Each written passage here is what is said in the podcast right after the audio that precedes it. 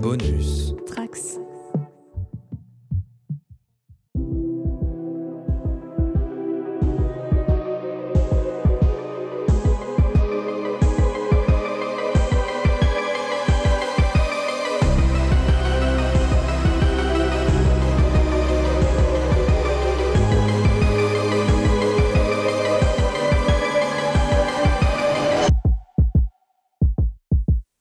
Bonjour à, toutes et à tous et merci euh, d'être venus pour ce, ce, ce, dialogue. Alors je vais commencer par me présenter rapidement. Je m'appelle Barry Picarelec, je suis doctorant et je travaille sur les séries télévisées américaines. Et je suis aussi membre du podcast Spoilers, qui est un podcast dédié aux séries euh, de science-fiction et fantastique. Donc euh, on pourra vous donner un peu, plus d'informations, les liens pour aller nous écouter. On a entre autres déjà reçu Delphine dans le podcast, si vous, allez, voulez aller écouter d'autres émissions avec elle. Et on enregistre une émission en live sur le, le, le, le flux du, du festival demain. Donc n'hésitez pas aussi à aller nous regarder une émission sur la série The Last of Us. Donc mon interlocutrice, donc Delphine Lemoni Texier. Bonjour.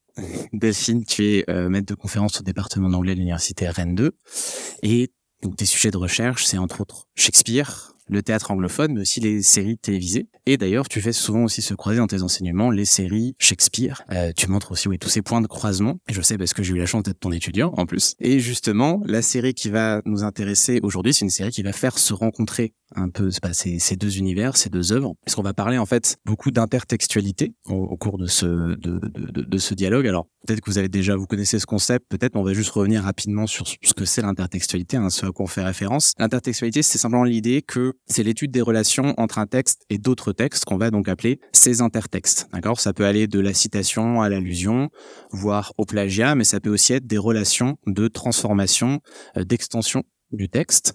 Euh, et donc, ça inclut aussi, par exemple, l'adaptation. Et on va justement parler d'une adaptation aujourd'hui. Alors, moi, pour bien comprendre l'intérêt de l'intertextualité, il y a une citation que j'aime bien de Roland Barthes, en fait, il explique que avant l'intertextualité, l'étude de la littérature et du texte, sachant que le texte, étymologiquement, c'est textus, ça fait référence au tissu. Euh, on disait le, le texte était un voile qu'il fallait soulever pour aller au sens. Avec l'intertextualité, on va dire que le texte, on va s'intéresser en fait à ce tissu, à, quoi il est formé, on va aller étudier ses fils, et c'est un peu ce qu'on va faire aujourd'hui. On va aller étudier les fils qui forment une série télévisée, et justement une série qui est très intéressante parce qu'elle est presque sa matrice, c'est l'intertextualité en fait. C'est une série qui ne fait que faire des références, qui est construite d'autres intertextes, d'autres références. Et donc là, je vais essayer de, de vous la résumer brièvement, ce qui n'est pas une mince affaire.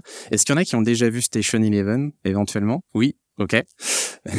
Alors, donc Station Eleven, allons-y.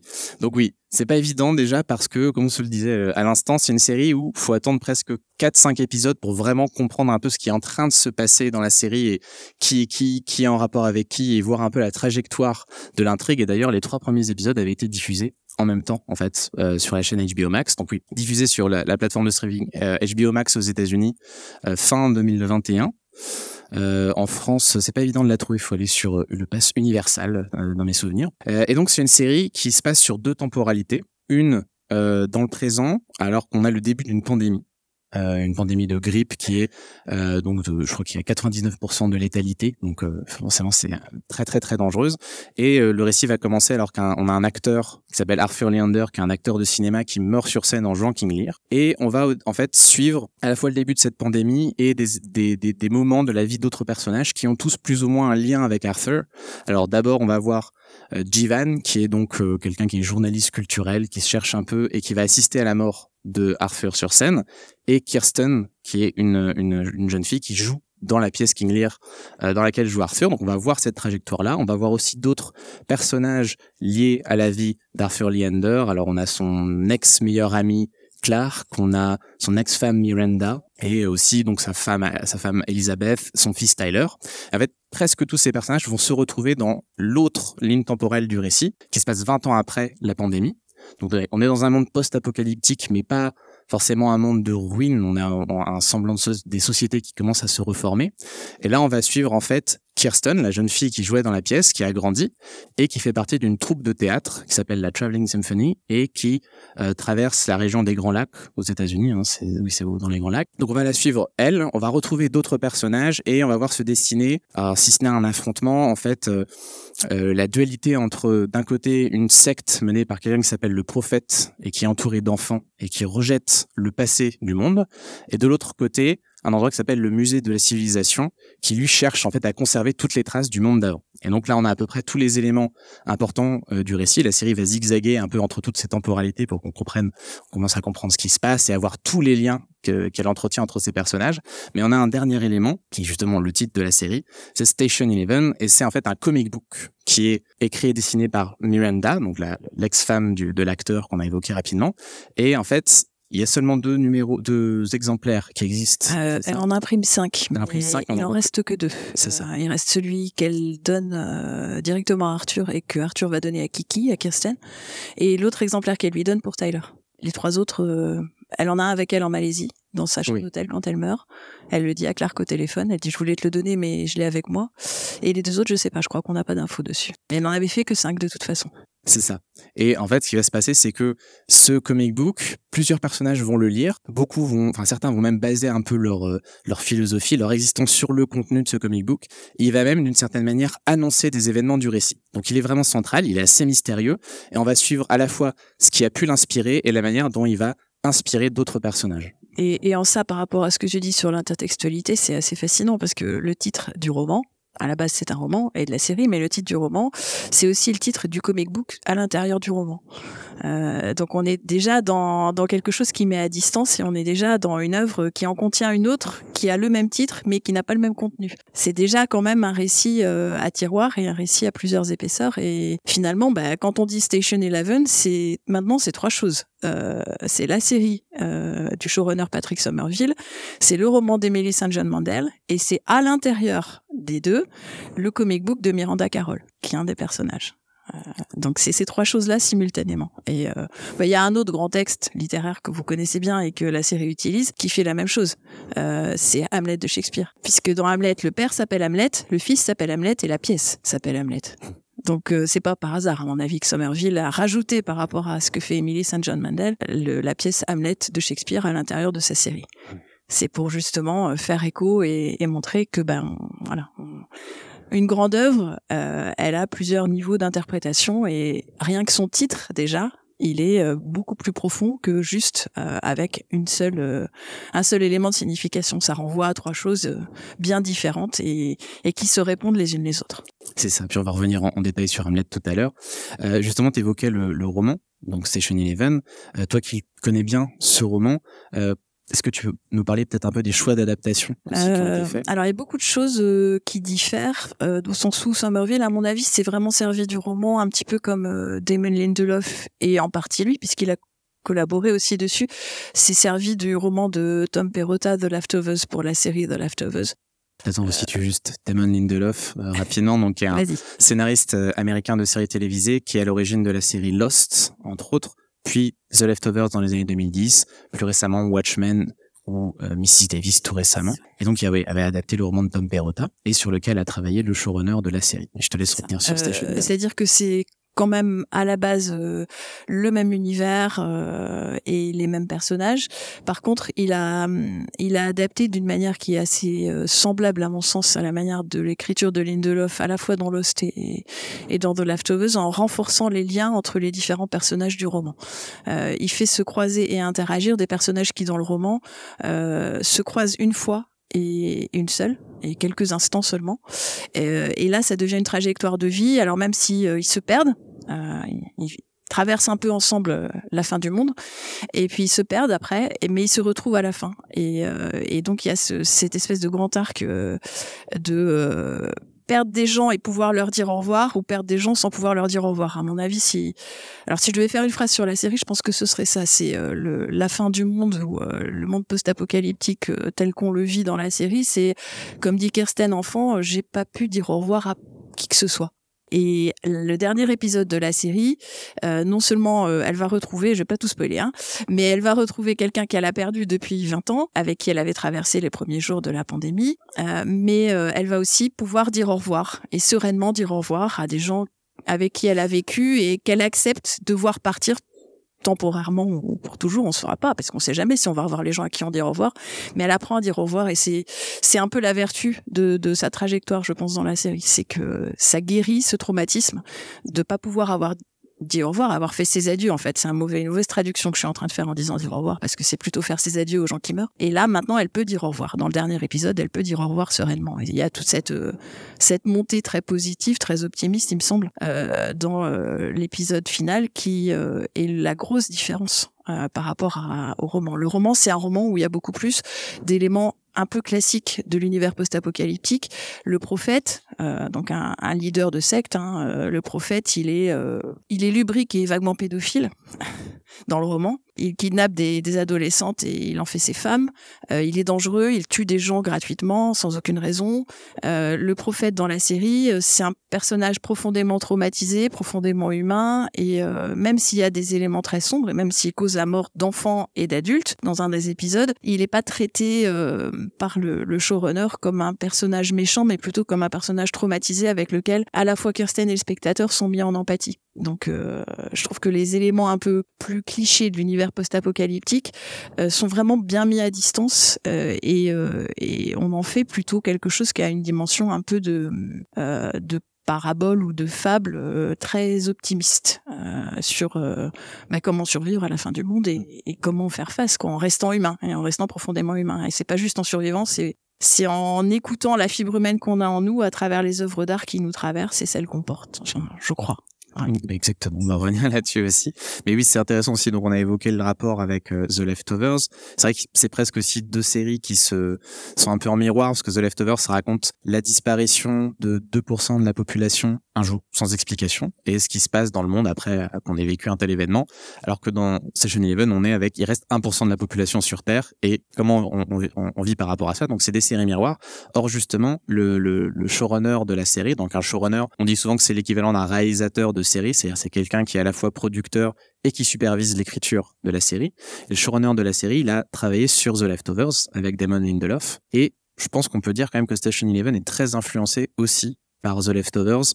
Euh, tu as dit sur la manière d'adapter déjà une œuvre. Euh, je pense aussi peut-être sur la tonalité, dans la manière de gérer l'émotion, et sur la structure narrative, parce que c'est une série qui, comme The Leftovers, va souvent, va faire progresser une intrigue générale, mais va toujours avoir des épisodes un peu point de vue. On va toujours s'attacher au point de vue d'un personnage en particulier, aux éléments de sa vie. Donc on retrouve vraiment quelque chose de, The Leftovers. C'est quelque chose qui arrive assez souvent dans, l'histoire des séries, d'avoir euh, des scénaristes d'une série qui vont un peu récupérer euh, ce qu'ils avaient fait dans la série précédente. Hein. Moi je pense par exemple Les Sopranos, si vous regardez, il y a des scénaristes comme Matthew Weiner ou Terence Winter qu'on fait ensuite Bordeaux Empire et Mad Men. Et ces deux séries, c'est une sorte de relecture des Sopranos euh, ou un contraste avec les Sopranos par endroit. Et c'est un peu ça en fait. Ça fait partie de la constellation The Leftover Station Eleven.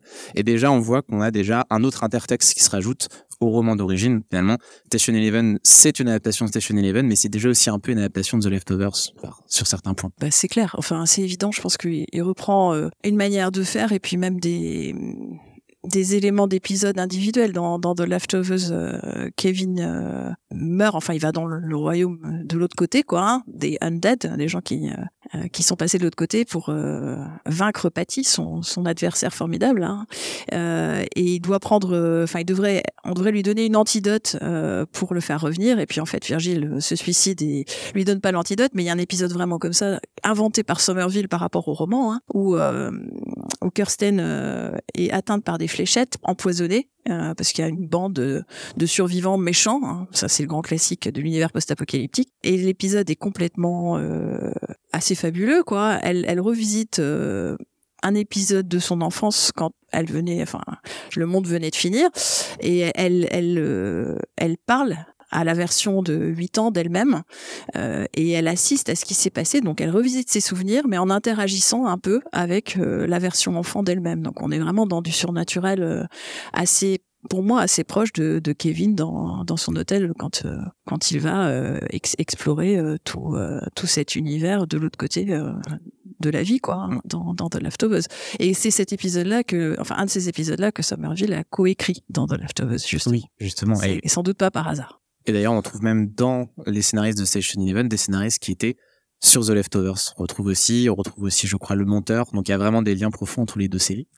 Euh, mais je, je, te propose qu'on regarde le premier extrait qu'on a sélectionné, qui est donc euh, le tout début de la série. Alors là, c'est un montage qui condense un petit peu. Normalement, c'est 10 minutes. Là, on va essayer de vous sortir 4 minutes pour dégager certains éléments en particulier.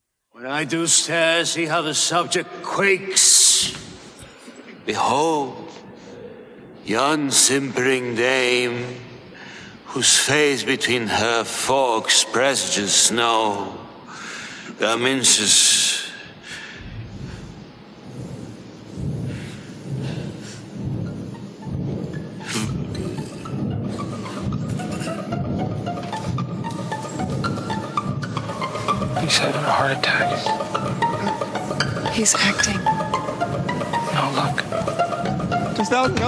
What are you doing?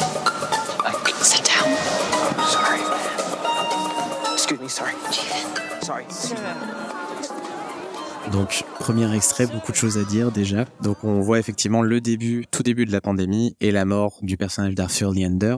Alors, déjà, donc, cette pièce qui est jouée, c'est King Lear. Et qu'est-ce que tu peux nous en dire plus et pourquoi tu penses ce choix de, de King Lear pour cette scène Euh, d'ouverture? Alors ça, c'est un des endroits où le, la série euh, est la plus fidèle au roman. hein. C'est exactement la même chose dans le roman. J'ai pas l'impression, euh, très honnêtement, que euh, il y ait beaucoup à chercher dans la référence à King Lear elle-même, mais plutôt dans le fait que ça soit une tragédie. Euh, et puis euh, dans le fait que bien sûr euh, c'est le moment où dans une tragédie le personnage principal on sait tous qu'il meurt à la fin donc King Lear on s'attend à ce qu'il meure mais là ce qui se passe c'est l'acteur qui meurt donc on est déjà sur ce, ce double niveau et, et le moment où l'œuvre va résonner par rapport au réel. Vous voyez ce que je veux dire? Euh, King Lear, on, at- on attend sa mort à l'acte 5. Là, on est dans l'acte 4. Et c'est pas le personnage qui va mourir, c'est l'acteur qui incarne le personnage. Donc c'est déjà pour nous dire quelque chose. Et euh, moi, j'ai compris, je crois, euh, à vrai dire, hein, euh, pourquoi il y avait ça dans le roman quand j'ai vu la série. Euh, parce que la série est beaucoup plus euh, riche visuellement, nécessairement. Et le traitement visuel, il me semble, est extrêmement explicite. C'est une préfiguration de l'univers quelques heures, quelques jours plus tard, cette salle de théâtre. Euh, déjà parce qu'on la voit 20 ans plus tard avec les cochons, enfin les sangliers, je sais pas si c'est des cochons sauvages ou des sangliers, et il n'y a plus rien. C'est un bâtiment en ruine avec beaucoup de végétation des animaux sauvages. Euh, Somerville, dans une interview, dit en se marrant, euh, bah oui, les sangliers, n'oubliez pas que c'est quand même eux qui ont mangé les cadavres. Euh, donc euh, il, il a cet humour noir qui est assez marrant. Je vous avoue que moi je voyais pas ça comme ça du tout. Je voyais plutôt le côté positif de, de l'image post-apocalyptique avec la nature qui a repris ses droits, la vie animale, tout ça. Euh, mais surtout cette salle de théâtre vide, quand il revient de l'autre côté du rideau, il est, il est sur scène.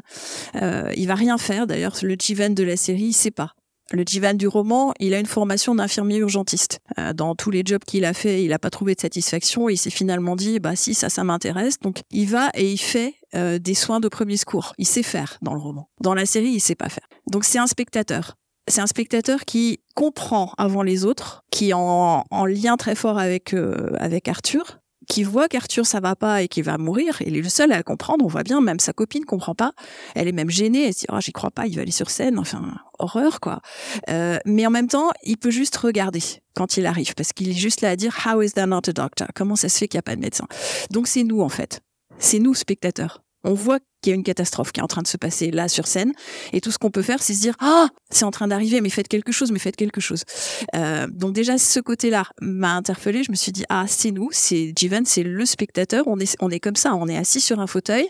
Il se passe quelque chose, on a envie de d'aider le personnage et on peut pas lui. Et puis ensuite, la salle vide, quand il revient de l'autre côté du, du rideau, il est extraordinaire, ce rideau. Euh, dans le roman, le théâtre, il est vidé de ses spectateurs, mais pas complètement. Il y a encore deux, trois personnes qui traînent. Il y a les gens qui nettoient la salle. Euh, il va aller chercher sa copine aussi euh, au vestiaire. Il va demander à la dame des toilettes si elle l'a vu. Et non, il y a personne. Le, le mec du vestiaire, la dame des toilettes, ont pas vu sa copine. Et là, quand il revient dans la série de l'autre côté du, du rideau, quand il sort de scène, on est encore dans l'univers de la vie. Hein. Il y a des belles couleurs chaudes, tout ça. Mais la salle est vide. C'est une cathédrale vide. Bah, c'est une préfiguration de ce qui va se passer avec la pandémie, en fait. Cette mort d'Arthur sur scène, elle nous joue ce que la série ne montrera pas. Elle va pas nous montrer ces millions de cadavres, contrairement d'ailleurs à plein d'autres euh, œuvres visuelles euh, cinématographiques post-apocalyptiques. On va pas voir un univers avec des cadavres partout. On va pas vraiment voir la ville vidée non plus, mais par contre, c'est le théâtre en fait où se joue cette cette, cette chose-là. Euh, Jivan est le seul vivant. Il y a plus que lui. Euh, dans la salle de théâtre. Et la seule chose vivante qu'il y aura après, c'est 20 ans plus tard, les cochons et les, feuilles des fougères qui auront poussé. Quoi. Et donc je pense vraiment que c'est à ça qu'elle sert, cette, euh, cette tragédie. Pas tellement parce que c'est King Lear, encore que quand même Somerville a utilisé une citation de King Lear pour mettre euh, le titre de son épisode pilote, c'est Wheel of Fire, la roue de feu, hein, comme la roue diction, c'est une, une citation de, de Lear un petit peu plus tard dans le même acte, mais parce que c'est une tragédie qui devient réelle. Le, le comédien meurt et la mort du comédien, c'est la préfiguration de tout ce qui va, tous les autres qui vont mourir après.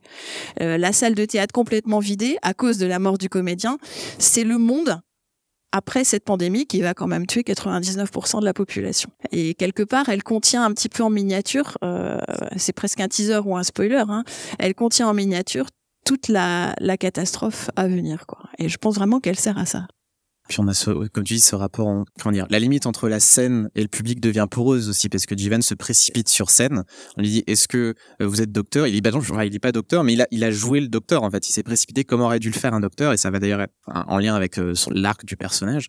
Et cette idée-là, voilà, la réalité et la fiction sont en train de s'entremêler, de s'annoncer, de s'influencer. Et il y a aussi un truc intéressant, je pense, c'est la toute première séquence avec les cochons parce qu'on voit ces cochons dans le théâtre, on va voir le théâtre délabré, et ça nous fait nous poser une première question, c'est ah oui, c'est vrai. Après la fin du monde, à quoi ça sert tout ça? Ça sert plus à rien. C'est juste une ruine. En fait, le théâtre, qu'est-ce que c'est? Et toute la série va en fait être une réponse à ça et essayer de replacer l'importance de l'art. Et on va, revenir là-dessus. Mais même Patrick Somerville, il l'a vendu en disant c'est une série post-apocalyptique sur la joie tout son enjeu, c'est ok, comment on parle de joie après la fin du monde? On va revenir là-dessus, peut-être, je pense, avec le, le deuxième extrait en particulier. Bah, juste sur le premier extrait, ce que je trouve euh, intéressant, c'est quand même euh, ce programme de salle. On voit les cochons, puis il y a un gros plan sur le programme de salle avec euh, l'affiche du film, en fait. Hein, et on lit très clairement King Lear, Arthur Leander. Euh, 20 ans plus tard, dans un théâtre où il pleut, et d'ailleurs elle est dans l'eau, elle est dans haut comme d'eau, la, la, petite, euh, la petite feuille de salle, elle serait plus là. Donc euh, c'est bien qu'il y a quelque chose à y voir dans ce spectacle qui est en train de se dérouler. Il nous montre euh, en gros plan ça, alors vous allez me dire, ok, c'est pour faire comprendre que c'est le roi Lear, on- on n'aurait pas eu besoin de ça à cet endroit-là. C'est c'est vraiment qu'il reste, enfin, c'est totalement pas réaliste que ce programme de salle plongé dans l'eau euh, ait survécu dans cet état-là, qui soit encore lisible. Et c'est aussi euh, affirmer très fort, alors on s'en fiche du réalisme, hein, euh, affirmer très fort que même 20 ans plus tard, il est mort sur scène, il a jamais fini de la jouer. Cette pièce, c'était le soir de la première. Donc il l'a même jamais jouée complètement. Mais c'était suffisamment fort pour qu'il en reste quelque chose 20 ans plus tard, même quand le monde n'existe plus. Il y a plus que des cochons, mais il reste une trace, quoi. Et je pense que ça aussi, c'est, il annonce un petit peu ce qu'il essaie de faire lui aussi euh, avec avec sa série, affirmer que l'art permet de survivre à la fin du monde, mais l'art aussi continue tant qu'il y a des gens pour lire les textes, tant qu'il y a des gens pour les dire, tant qu'il y a des gens pour les jouer, parce que quand même le théâtre a une importance extraordinaire dans cette série. Et ben il- voilà, il, il reste l'humanité. C'est ça l'humanité. C'est pas le fait de survivre, c'est le fait de, de transmettre euh, avec des grands textes, avec des grandes œuvres. D'ailleurs, on, on a déjà ce thème aussi euh, des enfants qui est introduit avec euh, Kirsten et qui s'occupe des enfants. Il faut trouver l'éleveuse, donc euh, celle qui, qui gère les enfants euh, euh, au théâtre. Jivan qui va devoir s'occuper de Kirsten, en tout cas pour les premiers épisodes. Euh, on a cette, cette, cette mise en relation là qui va être importante après parce que dans le présent du récit post-pandémie, c'est un des enjeux. C'est qui s'occupe, comment on s'occupe des enfants, qu'est-ce qu'on enseigne aux enfants, qu'est-ce qu'on leur laisse de la culture du passé, est-ce qu'on recommence à zéro. Donc déjà ce thème est introduit là. Mais je voulais revenir aussi sur euh, le dernier plan parce que toi tu y vois un, un lien avec une autre œuvre qui, je pense, être. Euh, alors oui, je ne peux pas m'empêcher moi euh, de penser qu'Arthur Leander, le le programme de salle, donc la petite affichette là qu'on voit en gros plan avec les cochons, euh, on revoit l'affiche euh, de euh, Arthur Leander dans euh, le, le- plan, la plongée depuis très très haut là euh, sur la rue. Euh, avec le théâtre et on voit l'affiche au même endroit, enfin euh, sur l'écran très très clairement et, euh, et la manière dont les, les plans sont faits euh, autour de la mort d'Arthur, je peux pas m'empêcher d'y voir un message euh, de effectivement l'apocalypse arrive. Ça me fait beaucoup penser au roman graphique euh, Watchmen et au premier volume du roman graphique Watchmen, donc la BD d'Alan Moore hein, et Dave Gibbons, dont le premier chapitre tourne autour de la mort du comédien. C'est ça qui se passe dans le premier chapitre. The comedian is dead. Et on a Rorschach qui euh, porte sa pancarte on ne sait pas encore que c'est Rorschach, mais on le voit en plongée comme ça avec sa pancarte sur laquelle est écrit The end is nigh, la fin est proche. Et son discours apocalyptique. Cette ville va sombrer, cette ville euh, est pleine de gens pourris, euh, de politiciens corrompus, de prostituées. euh, Il y a toute l'horreur, la luxure, etc. C'est un égout à ciel ouvert. Enfin, c'est son, c'est son, sa litanie dans son journal. Et il se promène dans les rues avec sa pancarte et on voit quand on lit la BD de manière euh, linéaire et qu'on l'a jamais lu avant, on voit ce mec avec sa pancarte. La fin est proche, la fin est proche, la fin est proche. Et je me dis que quelque part, l'affiche du, euh, King Lear est avec Arthur. Arthur a pas du tout est pas porteur d'un message euh, en tant que tel. Hein. Il a pas un discours apocalyptique, post-apocalyptique ou apocalyptique. Mais quelque part, cette mort du comédien dans la série Station Eleven, elle a exactement cette fonction et remontrer l'affiche comme ça, on la voit trois fois dans l'épisode pilote très rapproché. Euh, on voit la programme de salle, on voit l'affiche à l'extérieur du théâtre avec le, plan, euh, la plongée euh, très très depuis très haut, comme comme le cadrage des dessins dans Watchmen dans ce ce, ce premier volume. Et une troisième fois quand ils prennent le métro tous les deux, le métro L, The Elevated à Chicago, euh, Jeevan et Kirsten, euh, sur l'escalier, euh, enfin à l'endroit où il y a l'escalier du, métro, il y a un, écran publicitaire, plusieurs publicités qui passent et on retrouve encore le visage d'Arthur dans le roi dans le roi exactement la même image. Et j'ai l'impression que ça a la même fonction que ce, cette pancarte de Rorschach, c'est-à-dire l'apocalypse est là, alors qu'on ne le sait pas encore. Dans ce dans ce cette partie-là de l'épisode pilote, euh, ni les personnages ni le spectateur que nous sommes ou la spectatrice que nous sommes euh, ne sait encore que la pandémie est là et que la fin du monde arrive. Complètement. Puis en plus, alors pour replacer Watchmen très rapidement aussi, donc que tu as dit euh, roman graphique, t'es 86 je crois, et Ouais, qui est considéré comme un de ceux qui a un peu la ch- changé le comic book de super-héros en le traitant un peu différemment, qui raconte donc l'enquête suite à la mort du super-héros, le comédien, donc d'autres super-héros, c'est de comprendre qui tue des super-héros, pourquoi, la, la raison, etc. Et il y a beaucoup de liens en fait avec Station Eleven. Déjà cette idée que les premiers chapitres de Watchmen, on va essayer de retourner voir ceux qui connaissaient le comédien, revoir son passé, revoir plusieurs flashbacks. C'est exactement la manière que ça fonctionne le début de Station Eleven avec Arthur Leander, donc ce personnage de comédien. On a le fait que, comme on l'a dit, euh, Patrick Somerville est lié à Damon Lindelof, qui lui aussi a proposé une adaptation suite de Watchmen il y a quelques années. Et enfin, il y a aussi le rôle central, on l'a dit, du comic book Station Eleven dans la série. Donc c'est d'une certaine manière logique de faire allusion à Watchmen quand au centre de notre récit, il y a ce comic book très important. Et en plus, dans Watchmen, on a un personnage qui lit lui aussi un comic book. Et ce comic book fait écho à ce qui est en train de se passer dans le reste du monde de- du roman graphique, ce qui est exactement le même système qu'il y a dans Station Eleven. Donc l'intertexte, euh, moi quand tu me l'as dit, j'y avais pas pensé, mais ça, ça fait complètement sens. Bah, disons que ça fait vraiment complètement sens. Et moi, ça m'est apparu surtout dans le traitement graphique, c'est-à-dire qu'on a quand même euh, ces plongées très très spectaculaires euh, avec la, la perspective très très forte. Là, on voit effectivement le corps aussi hein, d'Arthur euh, avec le médecin qui essaye de le réanimer. Il y a un, un défibrillateur qui est utilisé, etc. Alors, c'est peut-être juste euh, pour montrer que l'âme euh, d'Arthur est en train de de se séparer de son corps. Je ne sais pas, mais il y a beaucoup de plans sur la ville de Chicago dans euh, ce premier épisode qui rappellent énormément les vignettes euh, du chapitre 1 euh, du, du roman graphique. C'est comme ça que ça fonctionne. On voit euh, la tache de sang sur le sol, c'est la première page hein, du roman graphique, la tache de sang de là où s'est écrasé le corps du comédien, d'assez près, et puis d'un peu plus haut, et puis d'un peu plus haut, et encore d'un peu plus haut, et finalement on comprend qu'on est dans l'appartement du comédien avec les deux policiers qui regardent euh, pour comprendre ce qui s'est passé. Parce que la baie vitrée a explosé, et clairement il est passé à travers la baie vitrée, il s'est écrasé plusieurs dizaines de mètres au-dessous. Et c'est ce traitement graphique-là qui est quand même assez particulier, qu'il était en tout cas pour un comic book de super-héros euh, dans les années 80, que je trouve, euh, on retrouve là, dans euh, toutes ces plongées, toutes ces, cadrages en plongée euh, de- depuis très très haut. J'ai l'impression qu'il y a un hommage, et bah effectivement, le clin d'œil est quand même amusant, le comédien est mort. C'est exactement ça qui se passe ici. Le comédien est mort. Et comme tu dis, bah oui, le- la BD dans la BD, c'est quand même eux qui ont fait ça de manière assez virtuose. Et, la romancière, et puis ensuite Somerville qui a adapté, mais la romancière Emily St. John Mandel, elle a fait ça, elle a pris la BD, elle l'a mise dans le roman, et c'est un élément de son récit. Il y a des chapitres du roman où on est avec Dr. Eleven, euh, comme on est avec Miranda, comme on est avec Arthur, comme on est avec Tyler. Euh, alors il n'y a pas la dimension graphique, hein. elle n'a pas mis de dessin, on n'a pas une BD à l'intérieur de son roman. Mais par contre l'histoire de la BD, ça fait partie des chapitres du roman. Donc, euh, probablement quand même que c'est pas tout à fait un hasard. Je pense qu'il y a vraiment une référence assez claire à cet Et comme tu dis, effectivement, on revient encore à Lindelof qui est donc qui hante aussi Station Eleven, mais qui lui aussi est influencé par la structure de Watchmen avec l'idée d'avoir ses chapitres personnages, ses épisodes personnages. Donc, encore une fois, il y a plusieurs intertextes qui se mélangent même entre eux. Euh, je propose qu'on passe au deuxième extrait, Allons-y. si ça te va. Alors, juste le contextualiser rapidement, on est dans le deuxième épisode, le présent post-pandémie, donc Kirsten est avec la, on vous en parlait, la troupe de théâtre qui joue Shakespeare, la Traveling Symphony, qui vient d'accueillir un nouveau membre qui s'appelle Dan et qui, avant de faire sa, sa, sa première performance, a un peu le trac. Ils sont pas juste acteurs. Il y a les acteurs dans la Traveling Symphony, mais il y a aussi un orchestre. Symphonique entre guillemets euh, classique quoi. Euh, et ils mettent en musique il y a une euh, une compositrice qui met en musique les pièces de Shakespeare. Donc année après année chaque année il joue une pièce et elle écrit une symphonie elle compose une symphonie et euh, et on joue sur la musique qui est jouée donc par euh, le petit orchestre qui accompagne toutes les scènes euh, des, des représentations donc c'est aussi c'est pas juste Oui. il y a aussi la dimension musicale c'est ça que je veux dire parce qu'on pourrait aussi alors là je suis complètement hors compétence mais quand même parler de Paganini et de Liszt, qui sont des références musicales importantes dans la série. La, la Campanella, par exemple, euh, est un morceau euh, Qui revient. qui revient beaucoup, beaucoup dans la série. Et on a ça, et dans le même temps, on a, vous allez voir dans l'extrait, des flashbacks au moment du début de la pandémie, quand Kirsten a été accueillie par donc Jivan, qu'on a vu dans la première séquence. Ils sont allés chez son frère qui vit dans un, un grand immeuble à, à Chicago.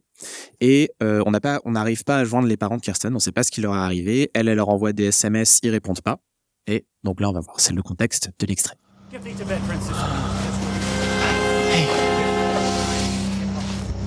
It can't go on. How am I supposed to play Gertrude? I'm not a mom. My mom's gone. Okay, have you ever heard of Arthur Leander? From before. The Orion soldier? Yeah, yes. Okay, so he gave me my first acting lesson. Ready? It's not about you. That's it. It works. Put all of your attention on the other person. So you're Gertrude, and you are. But your concern is your son, Hamlet. You put all your focus on me, and it'll free you up. I promise. Yeah. Thoughts and wishes bend again toward France. Voilà, alors un, un extrait euh, bah, très important parce que je pense qu'il est vraiment programmatique du rapport à l'art euh, au sein de cette série. Mais avant de complètement rentrer dedans, je pense peut-être qu'on parle du rapport à Hamlet, peut-être euh, dans la série, parce que là donc c'est une scène d'Hamlet qui est jouée. Euh, et euh, je crois que donc euh, Hamlet est plus important que dans le roman euh, dans cette série. Ah mais Hamlet est pas dans le roman, il y a, a pas de il a pas de scène de Hamlet jouée dans le, le roman du tout. Euh, alors je pense pas qu'il faille aller chercher, je pense c'est très thérapeutique pour quelqu'un comme moi qui voit du Shakespeare partout et qui cherche des sens cachés à plein de choses euh, de lire l'interview de Somerville parce que il dit bah moi Shakespeare euh, c'est pas le truc qui me passionne le plus quoi enfin je sais plus ce qu'on lui pose comme question mais il y a beaucoup de Shakespeare dans votre série tout ça bah il y a de Shakespeare dans le roman déjà et puis Shakespeare, bah voilà, c'est c'est pas euh, ce texte-là en particulier. Il faut pas chercher un sens particulier, Euh, mais par contre, euh, il insiste beaucoup sur la fonction de l'art. Et je pense que c'est ça. Moi, je me suis dit pourquoi on a remis du Hamlet? Alors, quand même.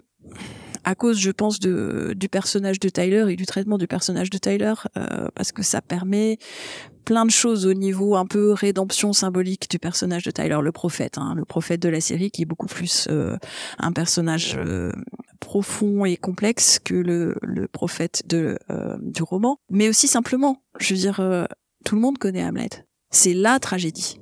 Donc on revient toujours à cette idée de la tragédie. Qu'est-ce que c'est qu'une tragédie? Ben, C'est quand le monde s'écroule complètement. Euh, les tragédies shakespeariennes et Hamlet en particulier, enfin, c'est presque une caricature de ce que c'est qu'une tragédie, au sens où euh, on va euh, explorer la souffrance de l'âme humaine euh, et, et, et elle dure cette souffrance parce que vous savez bien qu'il met beaucoup de temps à se décider à agir et quand il se décide à agir en plus ça marche pas parce qu'il veut venger son et tuer son oncle qui est responsable de la mort de son père et qui a ensuite pris euh, la place de son père auprès de sa mère et quand il va se décider à agir il va poignarder quelqu'un caché derrière une tapisserie et c'est le pauvre vieux Polonius qui n'y est pour rien et qui avait rien à faire là. Euh, donc euh, on fait souffrir le personnage beaucoup. Shakespeare fait beaucoup beaucoup souffrir son personnage de Hamlet, presque jusqu'à l'absurde. Et puis quand la mort commence à s'inviter dans la tragédie, ça meurt de manière excessive et accumulée. Ils meurent tous, tout le monde meurt d'un coup. Enfin, il y a, y a, des gens qui meurent par accident, qui devraient pas mourir. Euh, sa mère boit la coupe empoisonnée qu'il voulait donner à son oncle et il n'arrive pas à l'arrêter. Elle boit et elle meurt et ça meurt et ça meurt et ça meurt et ça meurt. Enfin, voilà, c'est quand même ça, quoi. La tragédie euh, Hamlet par rapport aux autres tragédies shakespeariennes, c'est, je pense, Shakespeare qui explore les limites du genre tragique, qui pousse le curseur au maximum. Ça produit un peu autre chose, mais c'est surtout la tragédie. Vous demandez à un anglophone de citer une tragédie, ils vont tous vous dire Hamlet. Nous, si on nous demande de citer une tragédie shakespearienne, je pense qu'on va tous aussi dire Hamlet. Donc c'est pas vraiment Hamlet en tant que Hamlet, mais par contre, pourquoi? Pourquoi on continue à jouer cette pièce? Qu'est-ce qu'elle nous dit? Comment elle fait sens pour nous? Parce qu'on s'en fiche un peu de l'histoire de ce mec danois avec sa famille compliquée.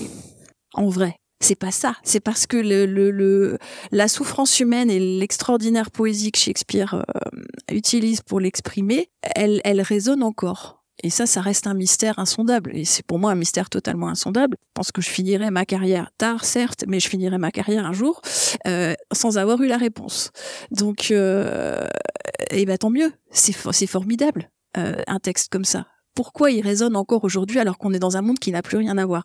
Et c'est encore un pari plus audacieux de se dire que Shakespeare résonnera ou résonnerait, résonnera si on est pessimiste et résonnerait si on est optimiste dans un univers post-apocalyptique. Et c'est ça que dit le roman et c'est ça que montre la série. Il y a tellement euh, d'humanité quelque part dans un texte comme ça, dans une œuvre comme ça, si elle est forte comme ça, que même si plus rien ne ressemble au monde dans lequel il a été créé, ce texte, parce que vous imaginez entre l'univers de Shakespeare et l'univers de Kirsten, post-apocalyptique, il n'y a plus rien en commun, mais si. Ce qui reste en commun, c'est la part d'humanité qu'on a tous au fond de nous. On a survécu, mais on est encore humain. Et je pense que c'est ça le message optimiste de Somerville. Et pourquoi on est encore humain? Bah Parce qu'on est toujours capable euh, de, je sais pas, de, de, de transmettre. Ces, ces œuvres-là parlent encore à travers nous. Et il se passe encore quelque chose. La, la symphonie itinérante, elle apporte du bonheur. Elle passe tous les ans au même endroit, ils font un tour, ils appellent ça la, roue. Ils tournent leur roue euh, autour du Grand Lac là, euh, du lac Michigan, et euh, c'est la, la chef hein, de la Traveling Symphony qui explique ça à Kirsten quand elle est petite et qu'elle la rencontre pour la première fois. Pourquoi est-ce qu'on voyage? Pourquoi est-ce qu'on n'est pas sédentaire? Ben on passe parce que quand on arrive, on fout le feu symboliquement comme les acteurs foutent le feu. Hein. On fait un spectacle, les gens ils sont émerveillés, et puis on s'en va. Et l'année prochaine, on reviendra. Et c'est merveilleux parce qu'ils attendent que l'année prochaine on revienne, et l'année prochaine on va jouer une autre pièce, et on va encore foutre le feu une deuxième fois. Et on leur donne.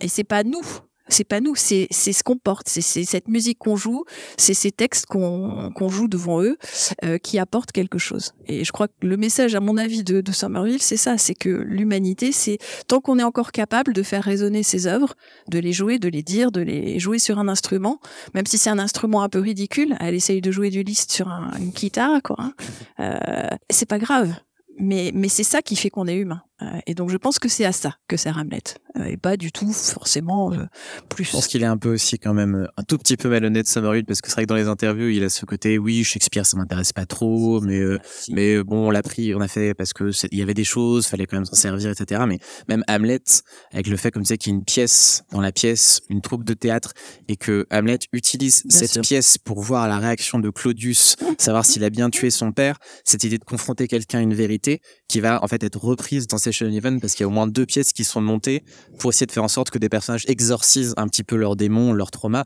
Donc déjà il y a tout le concept un peu de la série d'une certaine manière qui est là et justement ça fait écho à bah, moi ce que je trouve être un passage très important de la série, c'est ce moment où Kirsten dit euh, comme conseil It's not about you. dire quand on joue, euh, c'est pas à propos de nous. En fait, tu réagis juste à ce que je fais et ça va bien se passer. Et on voit juste après que it's about her. C'est que sur elle en fait. Elle est en train quand elle, quand elle est Hamlet, c'est le trauma de son passé qui revient, la mort euh, de ses parents, là où c'est la mort d'Hamlet pour Hamlet, etc.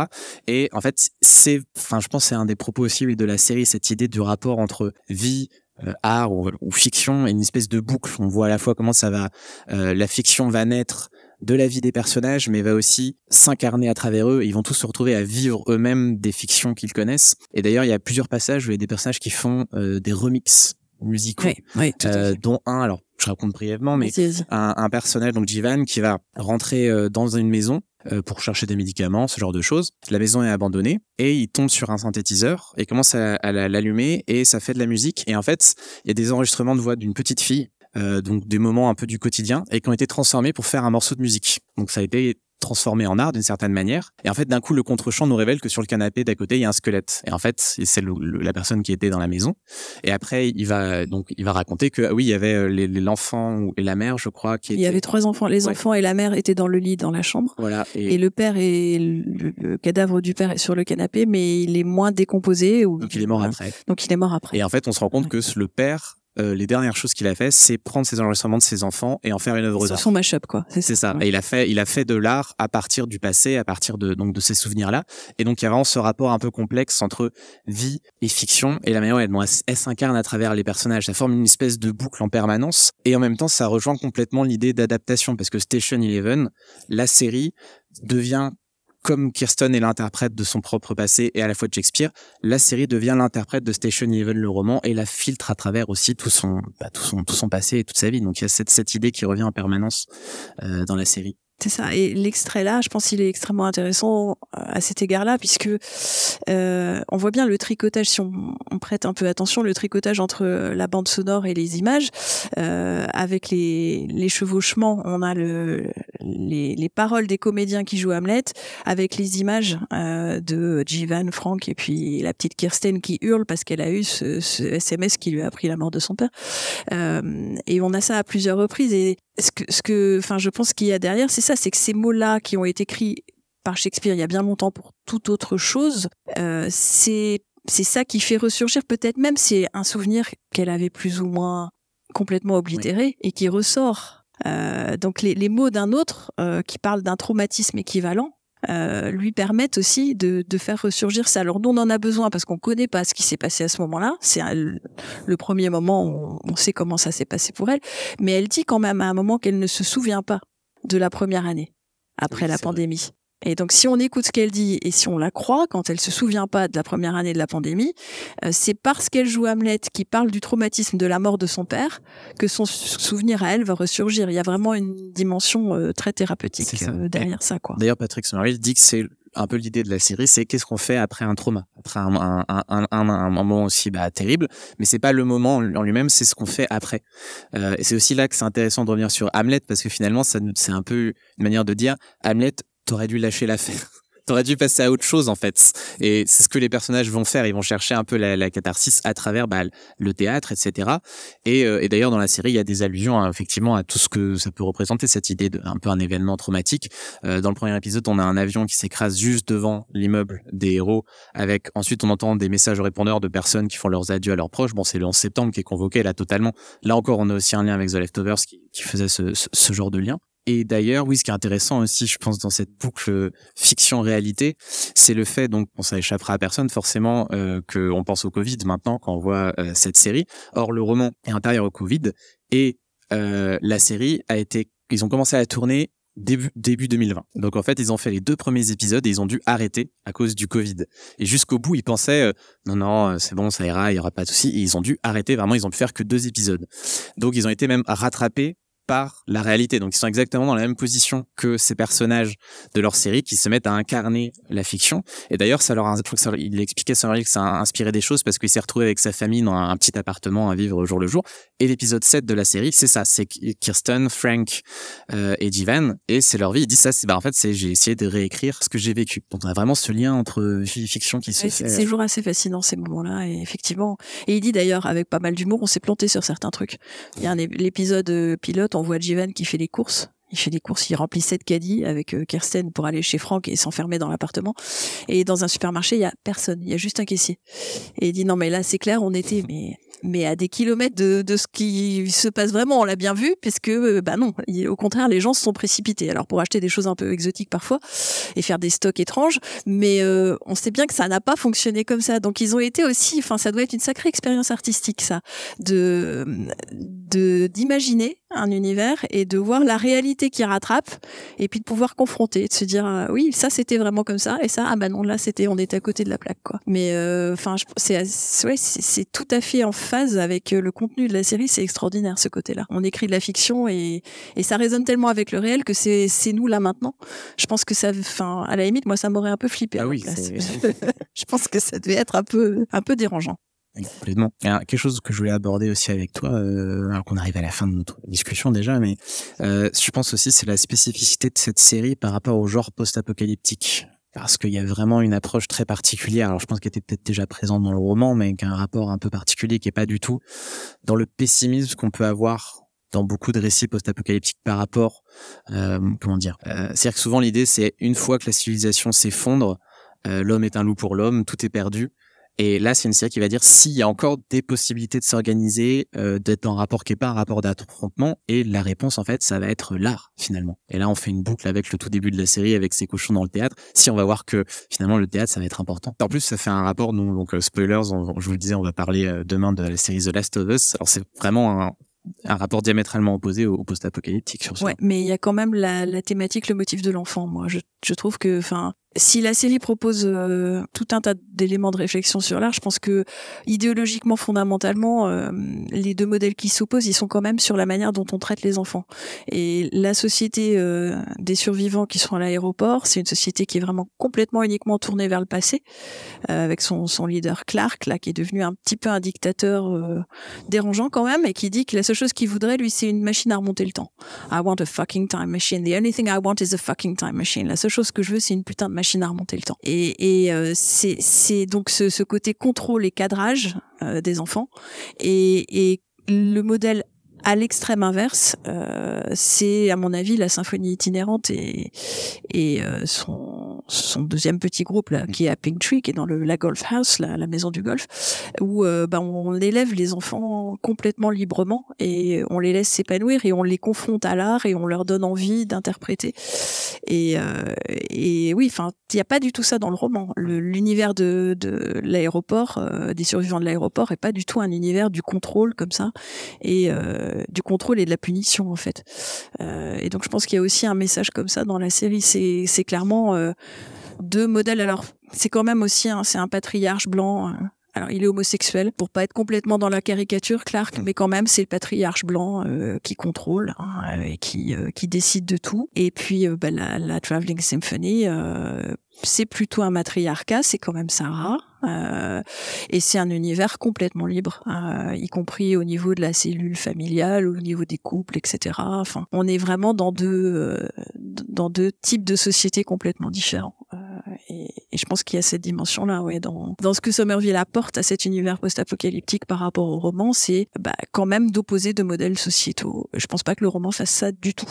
Euh, il est plus sur des individus. Il y, a, il y a ce thème en plus aussi d'un peu du mythe fondateur parce que on va avoir euh, d'un côté euh, bah, justement le prophète qu'on a évoqué qui va lui créer sa société avec ses enfants Mhm. euh, qui est entièrement tourné autour du comic book Station Eleven c'est-à-dire qu'il parle il parle avec des répliques de Station Eleven ils comprennent le monde à travers ça donc là c'est aussi nous dire bon attention la fiction on peut s'en servir pour contrôler aussi. Donc là il y a une allusion à la religion mais ça fait, peut être aussi négatif d'une certaine manière. Et ça va être aussi confronté un autre mythe fondateur qui est donc on, on parlait d'un aéroport. En fait c'est parce que des personnages vont se retrouver coincés dans un aéroport au début de la pandémie. Et en fait ils vont réussir à survivre et à faire leur petite civilisation autour de Clark et de son musée de la civilisation qui va essayer de sauver. Rien que le mot musée, on voit bien. Quand Oui. je vous disais, il veut une machine à remonter le temps pour aller dans le passé, il va créer un musée. c'est ça Il va figer. euh, et Kirsten lui dit dans la série d'ailleurs, bah, t'inquiète pas, il a explosé ton musée, mais euh, il y a encore tous les déchets possibles et imaginables du monde d'avant. euh, tu vas pouvoir en trouver d'autres, des vieux déchets pour refaire ton musée, quoi. Donc on voit bien quand même l'antithèse entre les deux, quoi. hein. Euh, Lui, il, il veut revenir au monde d'avant, et, et elle, elle est dans le monde de maintenant, euh, qui n'est plus le même monde, et elle l'accepte. C'est ça. Et, et en plus, ce, cette société, ils sont fondés sur euh, aussi un mythe qui est celui d'un avion qui est, en fait, il y a un avion de passagers qui arrive et les passagers ne descendent pas et ils se disent ah ils se sacrifient pour pas nous contaminer en fait. Et c'est euh, l'avion reste toujours sur le enfin sur le, le tarmac et on se dit ah c'est grâce à ça qu'en fait qu'on est là. Donc c'est la naissance de cette civilisation c'est le sacrifice de ces personnes là sauf que et là je vous le dévoile pas mais on va se rendre compte au bout de la série que c'est il s'est passé autre chose, et que même ça, c'est en lien avec Station Eleven. Et donc, on, on parle vraiment de la naissance aussi des mythes et des civilisations. C'est un mythe fondateur. Quoi. Exactement. J'ai quand même pas résisté au plaisir de vous dire que euh, dans l'épisode pilote, je pense que Somerville, il est, il est de Chicago. Hein. Euh, quand il parcourt sa ville, à mon avis, comme euh, toute personne qui fait des séries, c'est pas possible d'être à Chicago sans penser à Urgence. Euh, et quand même, le roman, il se passe à Toronto. Et Jivan n'a pas de sœur. Jivan a juste un frère. Euh, dans le pilote, vous l'avez vu, donc je, je vais pas vous dévoiler des choses que vous ne savez pas, mais euh, c'est sa sœur qui est urgentiste à l'hôpital de Chicago, qui lui apprend par un coup de fil qu'elle passe alors qu'il est dans le métro aérien que euh, elle est aux urgences et elle crie d'ailleurs en disant mettez-le ici, mettez-le là. Elle fait le triage. Là, vous vous souvenez toutes les scènes d'urgence. Elle crie d'ailleurs à quelqu'un qui s'appelle Sam et donc elle s'appelle euh, Sia Chaudhary. On la voit à l'image. Elle est habillée euh, comme un médecin du Cook County dans urgence. Bah quand même, bon sang, ni là, ni là dans les dernières saisons, qui est d'origine indienne elle aussi le, le, médecin principal des trois dernières saisons d'urgence, et l'infirmière euh, centre euh, des infirmières, le personnage principal des infirmières dans ces dernières saisons-là, c'est Samantha, que tout le monde appelle Sam aussi. Je peux pas m'empêcher de penser qu'il s'est fait son petit plaisir, et qu'il a non seulement mis sa série dans sa ville, mais qu'il a joué avec, euh, avec la référence d'urgence, et qui aussi, enfin c'est pas neutre quoi. Ce moment où on voit Sia à l'hôpital, ils savent qu'ils vont mourir les médecins, mais ils continuent à accueillir les malades. Euh, et donc ils vont jusqu'au bout de leur dévouement et jusqu'au bout de leur compassion de soignants. Et je pense qu'il y a, un, ouais, il y a une vraie, un vrai message de Somerville derrière ça aussi, quoi. Oui. Euh, c'est pas la fin du monde où euh, tout le monde quitte le navire et etc. Euh, bah, ils sont là, ils continuent. Et c'est devenu ingérable les urgences de l'hôpital, mais ils vont faire face jusqu'au bout. Et je pense que ce message-là, il est aussi extrêmement positif. Il n'y a pas le chaos de justement de The Last of Us par exemple. On garde, voilà, on va rester humain jusqu'au bout et peut-être les plus bah, c'est les gens qui se dévouent pour la vie des autres, quoi. Euh, il y a quand même aussi un bel hommage, à mon avis, dans l'épisode pilote à ce niveau-là. Donc voilà, pensez, pensez à IA, pensez à Urgence quand vous reverrez l'épisode pilote. Le clin d'œil est quand même assez gros parce qu'il dit à, il dit à Kirsten qui lui dit, mais comment t'as su faire tous ces trucs pour sauver Arthur? Il savait rien faire du tout, en vrai. Et il lui dit, ah bah, je sais pas, mais je crois que j'ai appris en regardant Urgence. Donc voilà, je pense que là quand même Somerville, il, il s'assure qu'on a bien compris qu'il jouait avec la référence à urgence. Donc l'intertexte, pour moi le plus le plus beau, c'est peut-être pas le shakespearien finalement. Euh, celui qui est le plus riche là, c'est l'intertexte sériel. C'est un hommage à une grande série quand même, qui à mon avis l'a marqué lui comme euh, comme auteur. Euh, que ce soit un auteur de roman parce que c'est un romancier aussi, et puis un auteur de script de série. Puis on peut peut-être faire le lien du coup rapidement avec la dernière série qui est mentionnée dans la série, mais c'est Star Trek. Sûr, euh, sûr. Puisque Star Trek, donc déjà dans le la roulotte en fait de Traveling Symphony, il y a marqué euh, en gros la survie ne suffit pas. C'est ça, survivre ne suffit pas. Survival voilà. is insufficient. Qui est en fait une réplique de Star Trek Voyager. Euh, dans le musée des civilisations, on a l'Enterprise, on a Spock en figurine, mais on a aussi un passage euh, où Kirsten regarde des cassettes et voit en fait un épisode de Star Trek dont j'ai le nom quelque part. Attendez, je vais vous le sortir. The Conscience of the King et un épisode donc fait référence à Hamlet où il y a une troupe de théâtre qui interprète Hamlet. Donc il y a un vrai rapport Star Trek Station Eleven qui nous ramène au comic book, un comic book qu'on n'a peut-être pas précisé aussi, mais qui est un comic book de science-fiction. Et en fait, on a ce lien entre culture légitime et culture populaire qui c'est l'alliance de cette série en fait c'est le lien on a même dans l'extrait qu'on vient de voir on a ce passage avec la musique un peu néoclassique de Dan Romer et elle se mue et d'un coup on passe sur le morceau de Lee Hazelwood quand on passe dans le flashback donc on a aussi ce passage ce lien entre les deux et finalement c'est Shakespeare qui était c'est de la culture populaire au début. Ah oui, ça, c'est oui, c'est la seule chose dont il faut se souvenir, c'est que les œuvres, les premières œuvres de culture de masse, c'est les pièces de Shakespeare. C'est pas comme ça qu'on les enseigne, mais c'est une réalité. Euh, il y avait 10% de la population de Londres qui a vu les pièces de Shakespeare qui ont eu un grand succès, les premiers Henri VI. Euh, il y avait 100 000 personnes, euh, 100, 120 000 habitants à Londres. Euh, et donc il y avait 10 000 personnes qui sont venues parce qu'on a les registres. Hein. On a les registres des théâtres. La comptabilité des théâtres, elle est, elle est passée. On l'a gardée. Euh, on les a pas tous, mais on en a. Donc il y a à peu près 10 000 personnes qui ont vu cette pièce de Shakespeare. Vous imaginez un spectacle aujourd'hui en, en, France, rien qu'à Paris, tiens, où on aurait 10% de la population qui passe en tant que spectateur. Bah ça, c'est de la culture de masse. Et donc le, la grosse imposture euh, aujourd'hui, c'est de, de vouloir euh, ériger euh, cette culture populaire en, en culture savante. C'est vrai qu'il y a des références savantes, c'est vrai qu'il y a des références très érudites, mais c'est de la culture populaire. Le théâtre de Shakespeare, c'est de la culture populaire. Et c'est le premier des showrunners, à mon avis, si vous voulez que je vous dise ce que j'en pense. Et il écrivait de manière collaborative les dernières éditions de ses œuvres, euh, sont publiées avec les noms de collaborateurs parce que l'intelligence artificielle nous a permis de faire ça.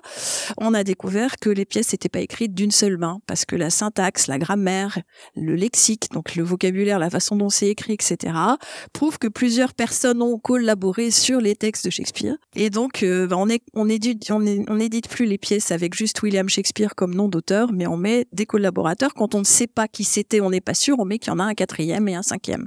Donc, c'était un show c'est ça un showrunner. C'est quelqu'un qui s'entoure de, de bons auteurs, d'excellents auteurs. Il a sans doute l'idée principale, effectivement, l'univers, l'imaginaire, et puis il fait écrire les scènes tristes par celui qui est bon pour écrire les scènes tristes, les scènes de bataille par celui qui est bon pour les scènes de bataille, etc. Et puis lui, il fait un petit peu le, le lien entre tout ça, il donne la, le là, mais, euh, mais ça n'est pas lui le seul auteur. Donc euh, voilà, je pense que c'est pour ça, en fait, pour ne pas vous mentir, que les, les belles et grandes séries sont autant obsédées par Shakespeare, c'est que le mode de fonctionnement, le mode de travail de création de Shakespeare, c'était celui qu'on a aujourd'hui avec, avec l'écriture collaborative des séries. Et Shakespeare écrivait de manière sérielle. Voilà. Donc, comprenez pourquoi je travaille sur les séries et pas seulement sur Shakespeare. Et on va arriver au bout de, du temps qui nous était euh, imparti, mais peut-être qu'on peut prendre euh, cinq minutes si jamais il y a des, des questions du, du, public autour de, de, cette série, de ce, dont on a parlé. Je trouve qu'il y a un vrai sujet dans cette série sur euh, sur la question de la diffusion culturelle. Quand on regarde, par exemple, le, la BD hein, qui est éditée à cinq exemplaires, même l'autrice de, de, la BD au départ, on ne veut pas, euh, c'est le fait pour elle. Et après, on se rend compte que ça a un impact énorme sur énormément de gens, hein, sur que ce soit sur la secte ou euh, sur les personnages qui l'ont, qui ont, qui c'est deux exemplaires. Et, euh, et je trouve qu'il y a ça discuter rapport qu'on a à l'œuvre. Et, et, ça, je trouve que c'est il y, a, ce thème un peu récurrent qui ici euh, tout du jour dans cette, dans cette série. Et euh, il, y a, cet exemple aussi, euh, Tyler, euh, donc le gourou, euh, quand il dit il faut que je retourne auprès des enfants parce qu'il commence déjà à réinterpréter différemment, il se passe des choses parce que j'ai plus le contrôle. Effectivement, c'est un thème qui est, qui est récurrent sur longueur de, de la série. C'est assez, c'est assez Complètement. Et en plus, c'est marrant que vous parliez aussi du, passage où euh, Miranda perd son, enfin le, comic book brûle et donc il n'est plus disponible. Puis ensuite il va être très rare parce que euh, Station Eleven en fait fait partie. Donc euh, il y a eu une fusion entre euh, Warner et Discovery et qui a mené en fait à, un phénomène un peu particulier qui fait que sur les plateforme de streaming comme HBO Max où il y avait la série, elle est plus disponible. En fait, ils l'ont retiré parce qu'ils se sont rendus compte que euh, ça leur coûtait trop cher en royalties de les laisser. Donc maintenant, il y a des calculs très cyniques. Il y a des séries comme Westworld ou Station Eleven qui sont plus disponibles également aux États-Unis. Donc d'une certaine manière, on a encore cette boucle fiction vie puisque ils ont parlé d'œuvres qui disparaissaient, qui qu'on pouvait plus trouver qu'à certains endroits. Bah, c'est ce qui est arrivé à Station Eleven en tout cas aux États-Unis. Donc on peut encore la voir en France, mais on ne sait pas pour combien de temps on pourra encore la voir. C'est juste euh, pour prolonger un petit peu ce que vous disiez sur euh, la réalité de C.P. Shakespeare dans son contexte contemporain. Il y a eu, euh, enfin récemment, c'était quelques mois, justement, je crois que c'était pendant la pandémie, euh, un monsieur qui se pensait assez intelligent et qui avait euh, fait euh, tout un, un quelqu'un nerveux sur Twitter parce qu'il comprenait pas pourquoi pendant la pandémie les gens se réfugiaient dans Netflix et dans la série plutôt que dans Shakespeare. Il a dit comme ça. Et sauf que du coup, moi, ça m'a poussé à m'intéresser justement à comment étaient écrites les pièces de Shakespeare, euh, comment est-ce qu'il les voyait. Et justement, le fait qu'il qu écrivait de façon sérielle, et le fait que même il avait commencé à élaborer un modèle financier euh, qui rappelle celui de Netflix aujourd'hui, c'est-à-dire que euh, on invite les gens à revenir à la suite. Notamment, je pense au cycle d'investis, où les gens, en fait, étaient invités à revenir à la caisse suivante et à recueillir pour voir la suite. Donc euh, Shakespeare consciemment écrivait aussi pour euh, engranger de l'argent, en fait, c'était le but. Parce que le théâtre à l'époque était une industrie, il y avait des centaines de pièces qui sortaient, c'était une production de masse, donc allez-y. Et non seulement en fait Shakespeare avait compris euh, l'intérêt de la série au niveau euh, narratif, mais aussi au niveau financier. Euh, on ramène euh, du public. Et du coup, je trouvais ça assez impressionnant d'avoir choisi The exemple qui marche pas, quoi. Oui, mais c'est ça, c'était du théâtre commercial. Enfin, il y avait une concurrence délirante entre les théâtres et ils jouaient plusieurs pièces par semaine. C'était aussi, enfin, c'était des esclavagistes d'acteurs, quoi. Faut quand même être honnête. Euh, personne ne traite des acteurs comme ça aujourd'hui. On fait pas jouer à la même troupe quatre ou cinq pièces la même semaine. Euh, c'est pas humain, quoi. Et pourtant, c'est comme ça que, que travaillaient ces acteurs-là. Donc oui, c'est devenu très vite une industrie avec aussi les travers, j'imagine, de l'industrie. Mais bah, comme toutes les industries, il y a aussi les bienfaits de, de la dimension commerciale. Ça peut aussi euh, exacerber des talents extraordinaires. Quoi. Et je pense qu'on le voit tout à fait dans les séries aujourd'hui. Voilà, bah on va vous laisser euh, aller relire Shakespeare et, et voir euh, Station Eleven. Merci, merci beaucoup. Merci beaucoup.